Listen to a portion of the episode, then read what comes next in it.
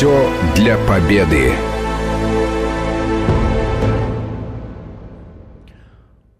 Продолжаем наш праздничный эфир с Днем Победы наших дорогих радиослушателей. И ближайшие три часа мы будем говорить и о песнях Победы, будем вспоминать различные истории, которые связаны с нашими родными уже мелодиями и стихами, вошедшими в ткань, в плоть, в кровь нашего народа, которые мы сегодня и в другие дни вспоминаем, поем за столом. Сегодня вот как-то уже больше в домашней обстановке. Поговорим в первом часе об истории Парада Победы в студии Марат Сафаров и э, на, на связи со студией мой коллега Гия Саралидзе. Гия, с Днем Победы! С Днем Победы, Марат, с Днем Победы всех наших слушателей. Это великий праздник великой страны, великого народа. И, конечно, главный, наверное, праздник нашей страны. Поэтому я поздравляю всех. Э, и э, действительно, сегодня, Марат, э, как и мы договаривались, мы хотели бы поговорить о людях, о событий, да, о параде вот в первом часе, о тех фильмах, которые мы любим, да, там вспомните, кстати, социологические опросы, те, которые проводились. Понятно, что когда смотришь вот на эти списки, которые предлагают проголосовать там за лучшие фильмы э, о войне, либо лучшие песни о войне, их такое количество было написано, э, их такое количество было снято, что я, допустим, никогда бы не смог составить какой-то свой рейтинг. Я очень многие фильмы люблю эти, и сегодня, кстати, с утра уже с удовольствием смотрел, и они сражались за Родину, и Отец солдата, и не счесть да, числа этим фильмам и песням. Вот. Ну а в первой части действительно хотелось бы поговорить. Ну, еще так получилось, что у нас э, сегодня такая сокращенная программа была, э, ну, совсем сокращенная, прямо скажем, парадная часть, такая торжественная.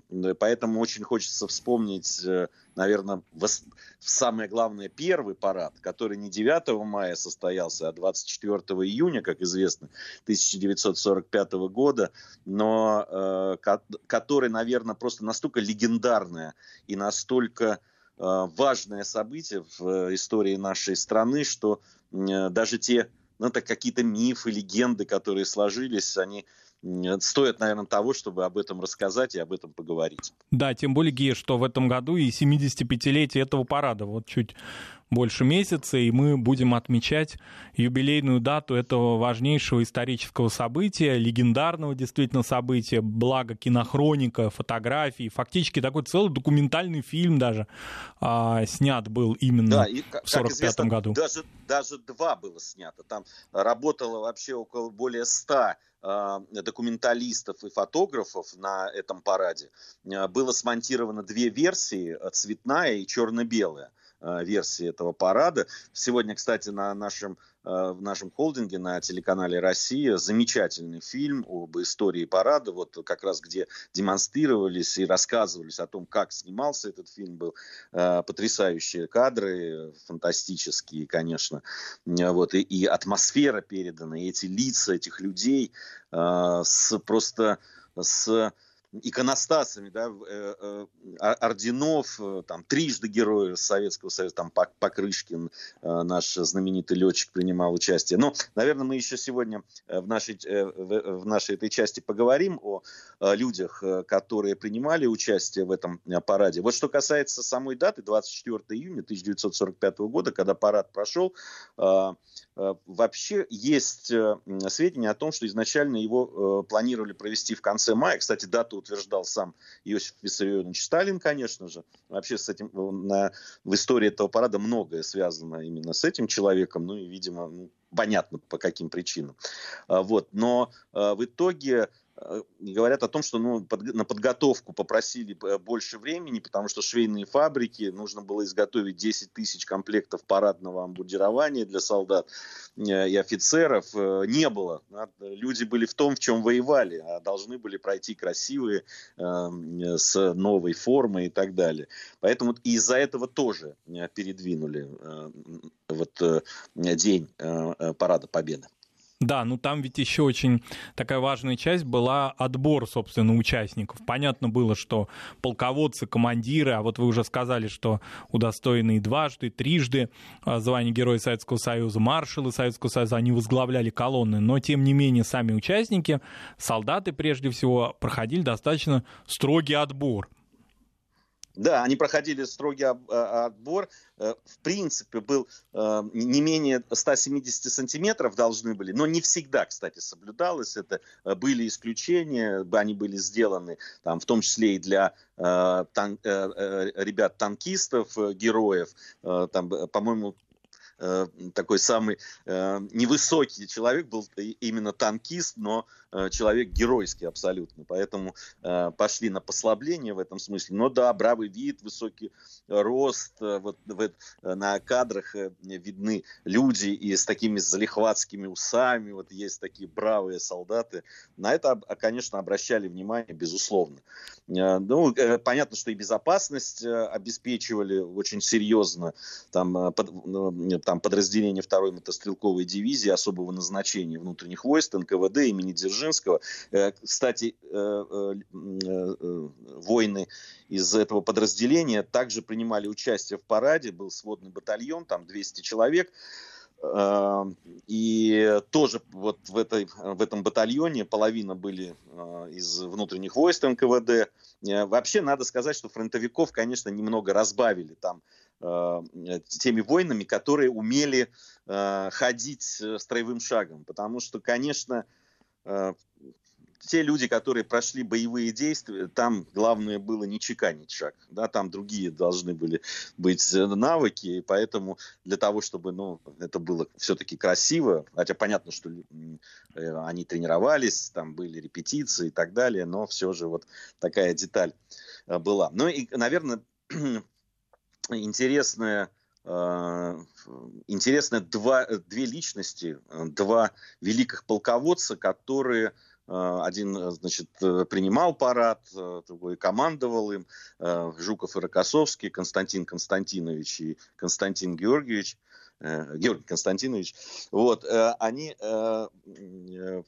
удивительно, с одной стороны, абсолютно разные люди – Э, по темпераменту, об этом все говорили, да по происхождению даже. Да, Рокоссовский был из такой э, дворянской семьи, э, Жуков из простой крестьянской, но при этом очень много похожего. И, и, и тот, и другой были начинали свою боевую, там, в Первую мировую войну еще, они были драгунами. Они, и, кстати, и тот, и другой в юности очень хорошо ездили на, а, на лошадях, что, кстати, очень хорошо видно на кадрах парада. Они просто э, невероятно э, здорово сидят да, в, в седле, э, при том, что была мокрая брусчатка, довольно сложная для выездки, в общем, такое покрытие, но они просто красавцы, конечно. Да, и ведь это, напомним, ну, я думаю, что наши все радиослушатели, может быть, только молодежь, кто еще не видела, да, кадров Парада Победы 45 -го года, ну, все помнят, что там был проливной дождь, да, и существует даже такая легенда,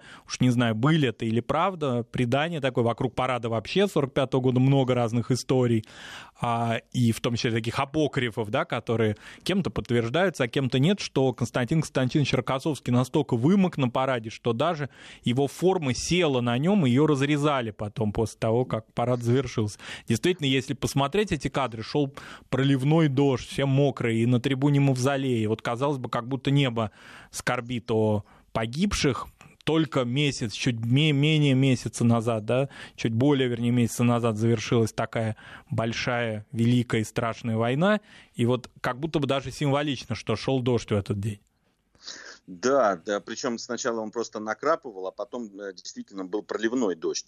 А, еще одно, ну, довольно частое, кстати, заблуждение, что вот на этом параде Э, в параде Победы 24 июня 1945 года пронесли Знамя Победы. Это не так. Знамя Победы действительно привезли в Москву 20 июня 1945 года.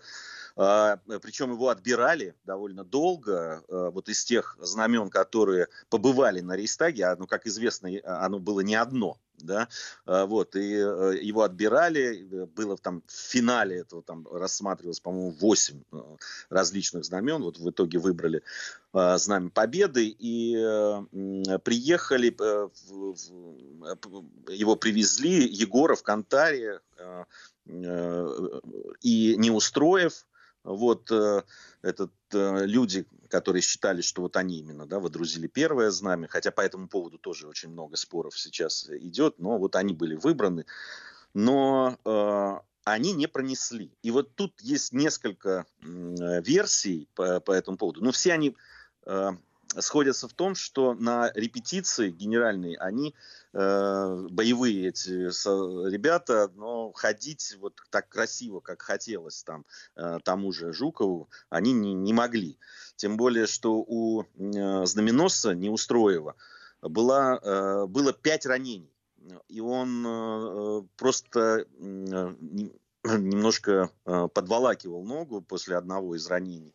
Вот, и э, было принято решение, нужно, не знаю, по этой причине или нет, э, все-таки вот э, знамя победы не выносить. Э, и только спустя 20 лет, в 1965 году, действительно, тогда Егоров Кантария и Берест, по-моему, если я не ошибаюсь, они принесли знамя э, победы. Но вот многие почему-то считают, что именно на параде э, 1945 года. Ги, я думаю, вот с чем это связано. Когда я смотрел документальный фильм, снятый именно в 1965 году на параде, там дикторский закадровый голос как раз говорит о том, что вот впервые знамя победы было вынесено в 1945 году. Вот такая вот, ну что ли, ошибка или, может быть, по каким-то иным причинам так было в дикторский текст внесено через через 20 лет, в 65 году, и такое уже массовое сложилось мнение, что и в 45 году Знамя Победы выносилось. Я думаю, что сегодня стоит вспомнить, необходимо вспомнить о героях Советского Союза Михаиле Егорове и Мелитоне Кантаре, тем более, что в советское время о них знал каждый школьник, а вот сейчас, может быть, потому, вот о чем вы уже упомянули, что существуют споры, дискуссии, кто, где, на какой части да, а, Рейхстага и в какие дни водружал знамя, как-то их имена стали уходить, как это не парадоксально, немножко в тень. Вот вам не кажется так? Как-то вот немножко они как-то стали а, в череде других людей. Тем не менее, да, когда мы знаем о событиях войны, о документально подтвержденном факте водружения знамени на куполе Рейхстага именно, поскольку да. мы знаем также на разных частях Рейхстага, а также и на Бранденбургских воротах, на здании рейхсканцелярии Гитлера знамена победы водружались. Но здесь все-таки вот такая кульминация, что ли. Да, э, кульминация. Я думаю, что э, соглашусь с тобой, Марат, что вот эта дискуссия, она э, заставила, да и самих людей, кстати, я видел несколько интервью Кантарь, Мелитона Кантари, он всегда говорил, что он сам, как бы оправдывая, что он сам никогда не утверждал, что он первый или главный там и так далее. Но вот он их выбрали. А, да, ну, видимо, здесь многое сыграло, в том числе и а, национальность, наверное, что многонациональность, наверное, да, бригады, которые вот, и, и еще, как, еще какие-то наверняка там э, резоны были. Но на самом деле это не умаляет никак, никоим образом подвига, который эти люди совершили. И да, они стали символами. Да, наверное, э, такими же символами могли стать другие люди, не менее геройские, не менее заслуженные. Но от этого, я говорю, эти люди не перестают для нас быть э, героями. Вообще, вот если говорить о том, как потом сложились жизни, конечно, Мелитон Кантария, который жил в Абхазии, в Сухуме, и потом стал беженцем да, в конце жизни. Это и э, его последнее вот интервью, которое он давал, оно было пронизано такой горечью за то, что произошло с той страной, которую он защищал, и символом в какой-то смысле э, был победы этой страны. Э, они, конечно, неприятные в, и очень горькие, да, эти слова. Да, жизнь вообще вот этих двух героических людей, они сложились трагически, оба прожили не так долго.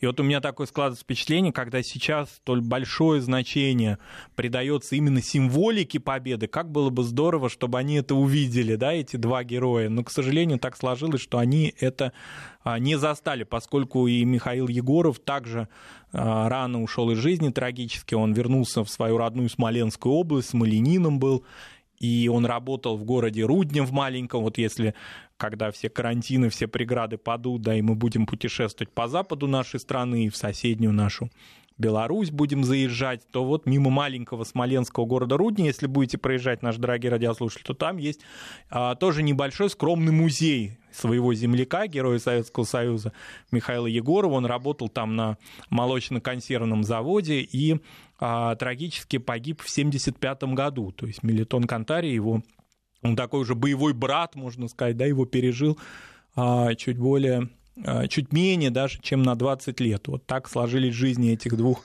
выдающихся людей, легендарных людей, которые а, какую-то вот такую точку, что ли, в этой страшной войне поставили, очень важную.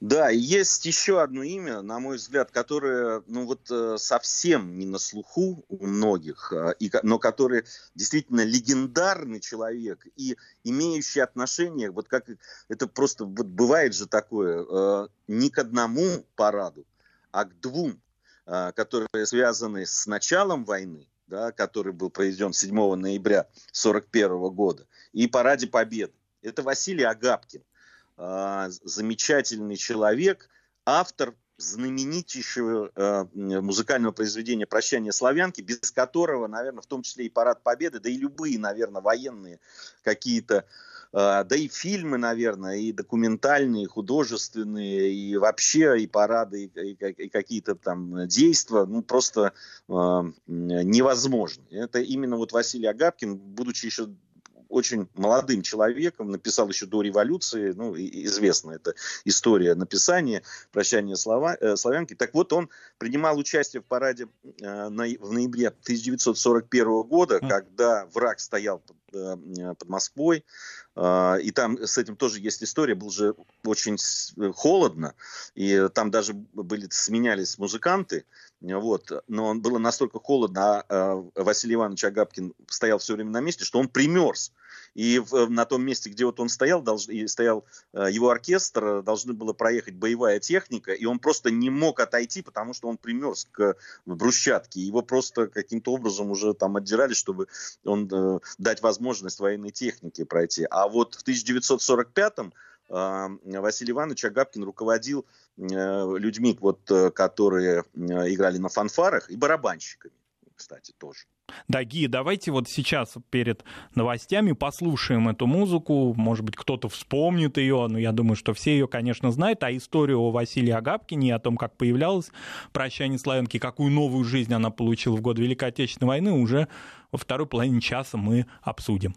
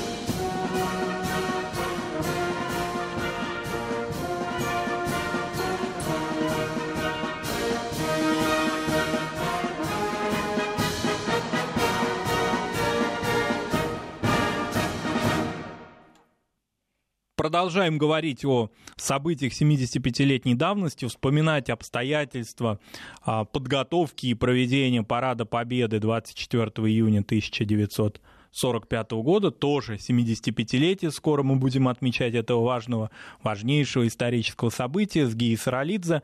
Ги, давайте мы продолжим. Вот мы остановились на а, судьбе Василия Агапкина, которому довелось воевать два раза, и в Первую мировую войну, да, собственно, еще в 1912 году, даже до нее, когда да, на Балканах да, уже начались. Собственно, «Прощание славянки» было написано, да, в, в 1912 году, э, там военные действия на Балканах, вот под впечатлением 28-летний тогда Василий Иванович Агапкин написал этот замечательный и э, да, абсолютно, наверное, шедевральный вот этот, э, эту музыку, без которой сейчас э, нельзя себе представить, что э, могут состояться какие-то военные парады или еще что-то в этом духе. Но на самом деле он, он был популярен в Первую мировую войну, он был очень популярен у белого движения, и из-за этого, кстати, вот очень долго не исполнялся.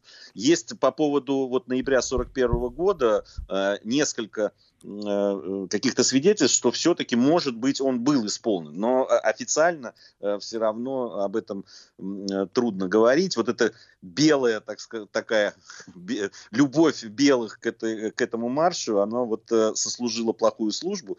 И, и до 1957 года, в общем, практически на высоком уровне этот марш не исполнялся.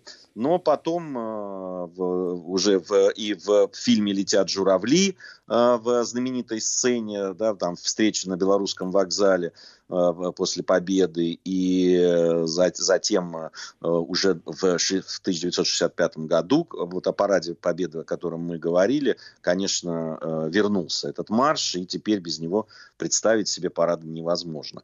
Но сам Василий Иванович Агапкин и вот в том параде, о котором мы говорим, 1945 года сыграл очень заметную роль. Он обеспечил его музыканты. Я говорил, что тогда фанфары и барабанщики были под руководством э, Агапкина. И, ну, фанфары сами по себе всегда это очень торжественно, да. А вот барабанщики обеспечивали музыкальное сопровождение, наверное, с самого такого эмоционального момента Парада Победы и самого, наверное, зрелищного и символического, да, Гия, так можно сказать. давайте сейчас послушаем вот музыку, буквально вот музыку этого дня, 24 июня 45 года, благо сохранились записи, может быть, мы даже услышим барабанную дробь с Парада Победы, немножко, на, хотя бы на несколько мгновений перенесемся в это победное лето.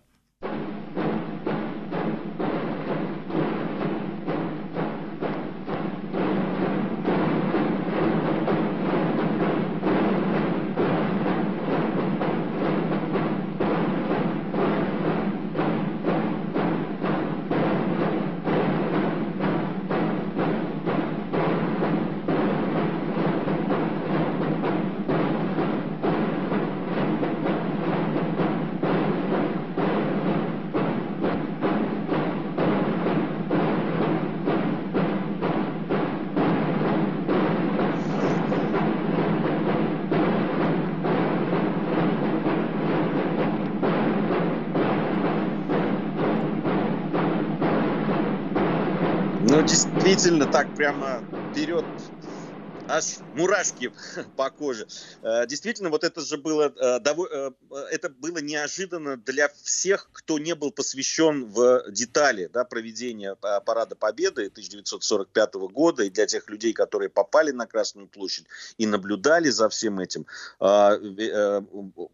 прекратилась э, музыка, она оборвалась, торжественная музыка парада, и вот зазвучала эта барабанная дробь, э, как раз барабанщиков, которыми руководил э, Василий Иванович Агапкин. И вот это был вот этот ритуал низвержения да, фашистских знамен, штандартов к ногам победителям, к мавзолею. Это действительно момент, ну вот я без там, какой-то дрожи смотреть не могу. И даже вот звук этой барабанной э, дроби, э, он как переносит. Да? И я представляю, что ощущали те люди э, в 45 году, когда видели вот это поверженные эти штандарты ненавистные, фашистской Германии. Да, вот наши радиослушатели спрашивают, хотят, значит, расставить точки над «и» в историческом смысле. А почему парад Победы принимал Георгий Константинович Жуков, а вроде как не очевидно Сталин? А, ну вот по этому поводу много есть. Это как раз вот такие легенды и мифы по этому поводу. А, э, вообще э, есть э, в воспоминаниях Жукова, но, кстати, это во втором издании, если я не ошибаюсь, э, он э, пишет о встрече с перед как раз перед репетицией парада э, в, или, или после уже репетиции парада он встретился Георгий Константинович с Василием с Сталиным, сыном Сталина, и по словам Жукова, вот в этих его воспоминаниях, он рассказал о том, что Сталин сам собирался принимать парад, причем делать это тоже на верхом. А, вообще Сталин э, был довольно хорошо э, умел ездить на э, лошади, ну, верхом. Он в юности этим занимался. Вот. Но под, под большим секретом Василий Сталин рассказал, что значит, во время попытки да, проехаться, да, значит, вспомнить навыки джигитовки, Э, Иосиф Виссарионович э, не удержался в седле, упал, там все схватились за голову, но после этого э, Иосиф Виссарионович Сталин решил все-таки не искушать судьбу и доверил это драгунам, Рокоссовскому и Жукову. Да, ну там ему уже и к 70 было к Сталину, Сталину к этому времени, да, собственно, и поэтому на этой репетиции, этой репетиции ограничилось. Кстати, даже существует место проведения историческое, оно сохранилось, да, это Хамовники знаменитые, вот э, неподалеку от станции метро Фрунзенская, да, где, собственно, такая первая репетиция этого, этой конной части парада проходила, но все-таки Сталин доверил Жукову и Рокоссовскую, они прошлись по Красной площади, да, на лошадях, и весь мир их увидел. Да, э, вот, кстати, вот в Хамовниках, э, в Хамовниках действительно там главный армейский манеж был верховой езды, Чудовка тогда назывался, это современный теперь э, комсомольский проспект. Я вот возвращаюсь еще к моменту, о котором мы говорили, о низвержении вот этих вражеских знамен и штандартов, я бы хотел сказать, рассказать вот о чем. Ведь ветераны, люди боевые, они ну, напрочь отказывались брать, брезговали, прикасаться к э, символам вот этой гитлеровских э, войск. И э, в, в конце концов, и, и говорят, что именно и поэтому тоже организаторы парада значит, э, специальные перчатки э, решили, э, значит, сшить. Но интересно, что потом это было очень, они были сделаны из какой-то очень плотной, хорошей кожи, коричневой там и так далее. Но все абсолютно перчатки сгорели вместе с... Потому что все вот люди, которые, наши воины, которые принимали участие вот в этом эпизоде Э, парада, они сняли, бросив э, вот на помост эти штандарты, бросили туда же потом и перчатки, и все это потом было сожжено. Это да. очень интересная, на мой взгляд, деталь. И помост вроде бы тоже, да, поскольку он тоже как осквернен да. фактически. Ги, на несколько секунд мы прервемся. Вести ФМ. Эм. Первые о главном.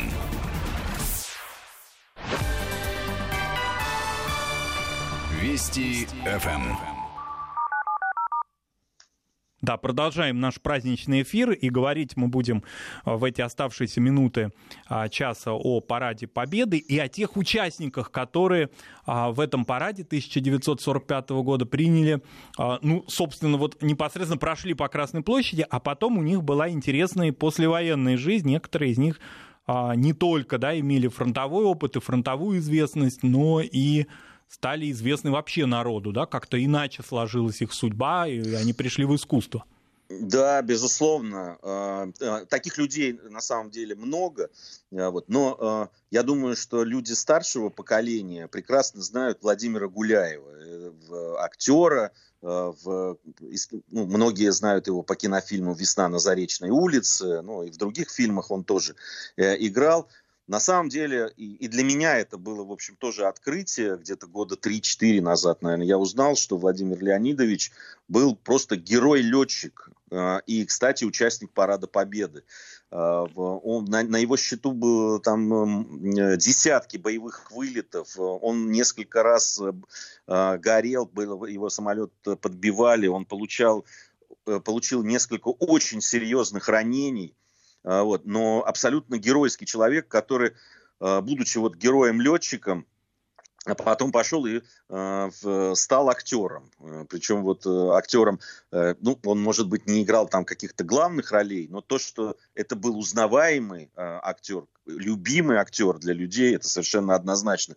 И мало кто догадывался о том, что вот этот парень, который так легко, с такой обаятельной улыбкой играет, на самом деле прошел э, в как э, летчик, военный летчик, просто все круги ада.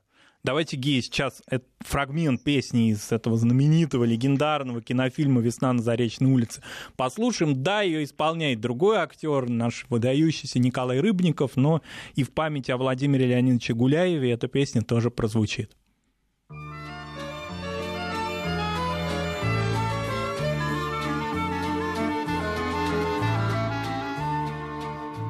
Когда весна придет, не знаю, Пройду дожди, сойдут снега, Но ты мне улица родная И вне погоду дорога. На этой улице подросткам Гонял по крышам голубей. И здесь на этом перекрестке С любовью встретился своей.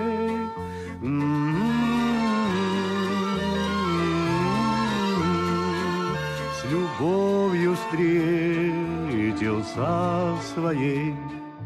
Теперь и сам не рад, что встретил моя душа. Полна того, зачем, зачем? На белом свете есть безответная любовь.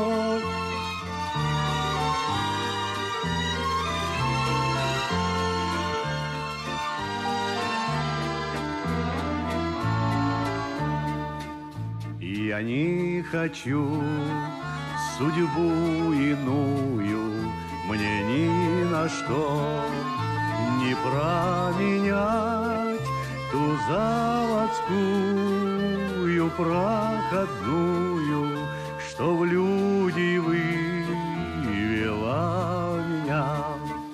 На свете много улиц славных но не сменяю адрес я в моей судьбе.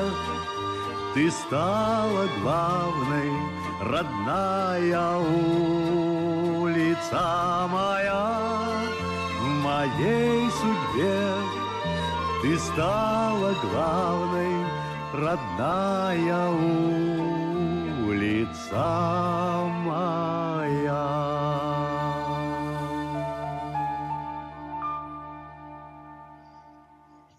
Очень хорошо, что мы вспомнили эту песню. Она вроде бы, да, не песня войны, не песня победы, уже послевоенная, 50-х годов, но очень какая-то щемящая и напоминающая о наших дедушках, о бабушках, пришедших с войны, кому Марат, посчастливилось. Мне, мне кажется, как раз э, и сам фильм этот, и песня, вот «Весна на Заречной улице», эта песня, э, э, исполненная замечательным нашим актером, они... Э, очень символизируют то время. Вот э, они как раз о том, что страна начинает приходить в себя после этой ужасной войны, начинает э, строиться, любить, просто начинает жить. Ведь многие э, ветераны, э, с которыми мне доводилось разговаривать, да и вообще люди, которые пережили войну, они говорили, что это было ощущение невероятное этой весны 45 -го года и последующих несмотря на то, что вокруг была разруха, голод невероятный. Вот мама мне рассказывала, в Белоруссии там вот 45-46 год, страшный голод, все разрушено, урожаи потеряны. И, но все равно было ощущение, что вот начинается замечательная, э, прекрасная жизнь. И вот это вот именно весна, и вот возрождение, мне кажется, это очень символические вещи. И в том числе в этом фильме и в этом песне очень хорошо э, уловили авторы. Да, и мы, конечно, сегодня должны вспомнить тех людей, тех политических деятелей, которые в середине 60-х годов традицию военных парадов и торжественного празднования Дня Победы, они ее ну, даже, я бы не сказал, возродили, они фактически положили основу, да, вот тому, чего э, мы, собственно, отмечаем каждый год в той форме, да, в том масштабе, в, том, в той славе и величии Дня Победы придали, собственно, в 65 году, то есть на 20-ю годовщину Победы. И здесь, я думаю, что необходимо вспомнить имя Леонида Ильича Брежнева, поскольку он тогда был а, руководителем партии и фронтовиком, прошедшим войну в составе Безус... а, разных фронтов, генералом, окончившим войну. И вот его инициатива здесь играла очень важную роль.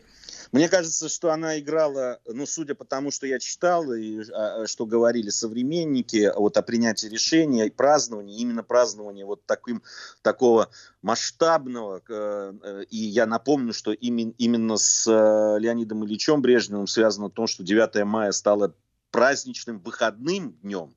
А, не только э, да, парад вернулся в 65 году военный, но и а, это по-настоящему праздничным днем э, стал. И э, многие там политизируют это, что якобы там генеральный секретарь, который так не так давно пришел, это вот он утверждался за счет в том числе войны и так далее. Мне кажется, что может быть и такие какие-то были резоны, но Э, э, Леонид Ильич Брежнев был действительно боевым э, офицером, человеком, который прошел реальную войну. Кстати, он же был участником Парада Победы, и он был комиссаром сводного полка 4-го Украинского фронта, шел во главе колонны вместе с командующим этого фронта, героем Советского Союза, генералом армии Андреем Еременко. И я думаю, что то, как Э, Леонид Брежнев относился к войне, к победе, э, это было видно по его очень трогательному отношению к боевым товарищам, к своим, и с тем, с кем он прошел войну, к, э, вот ко всей символике.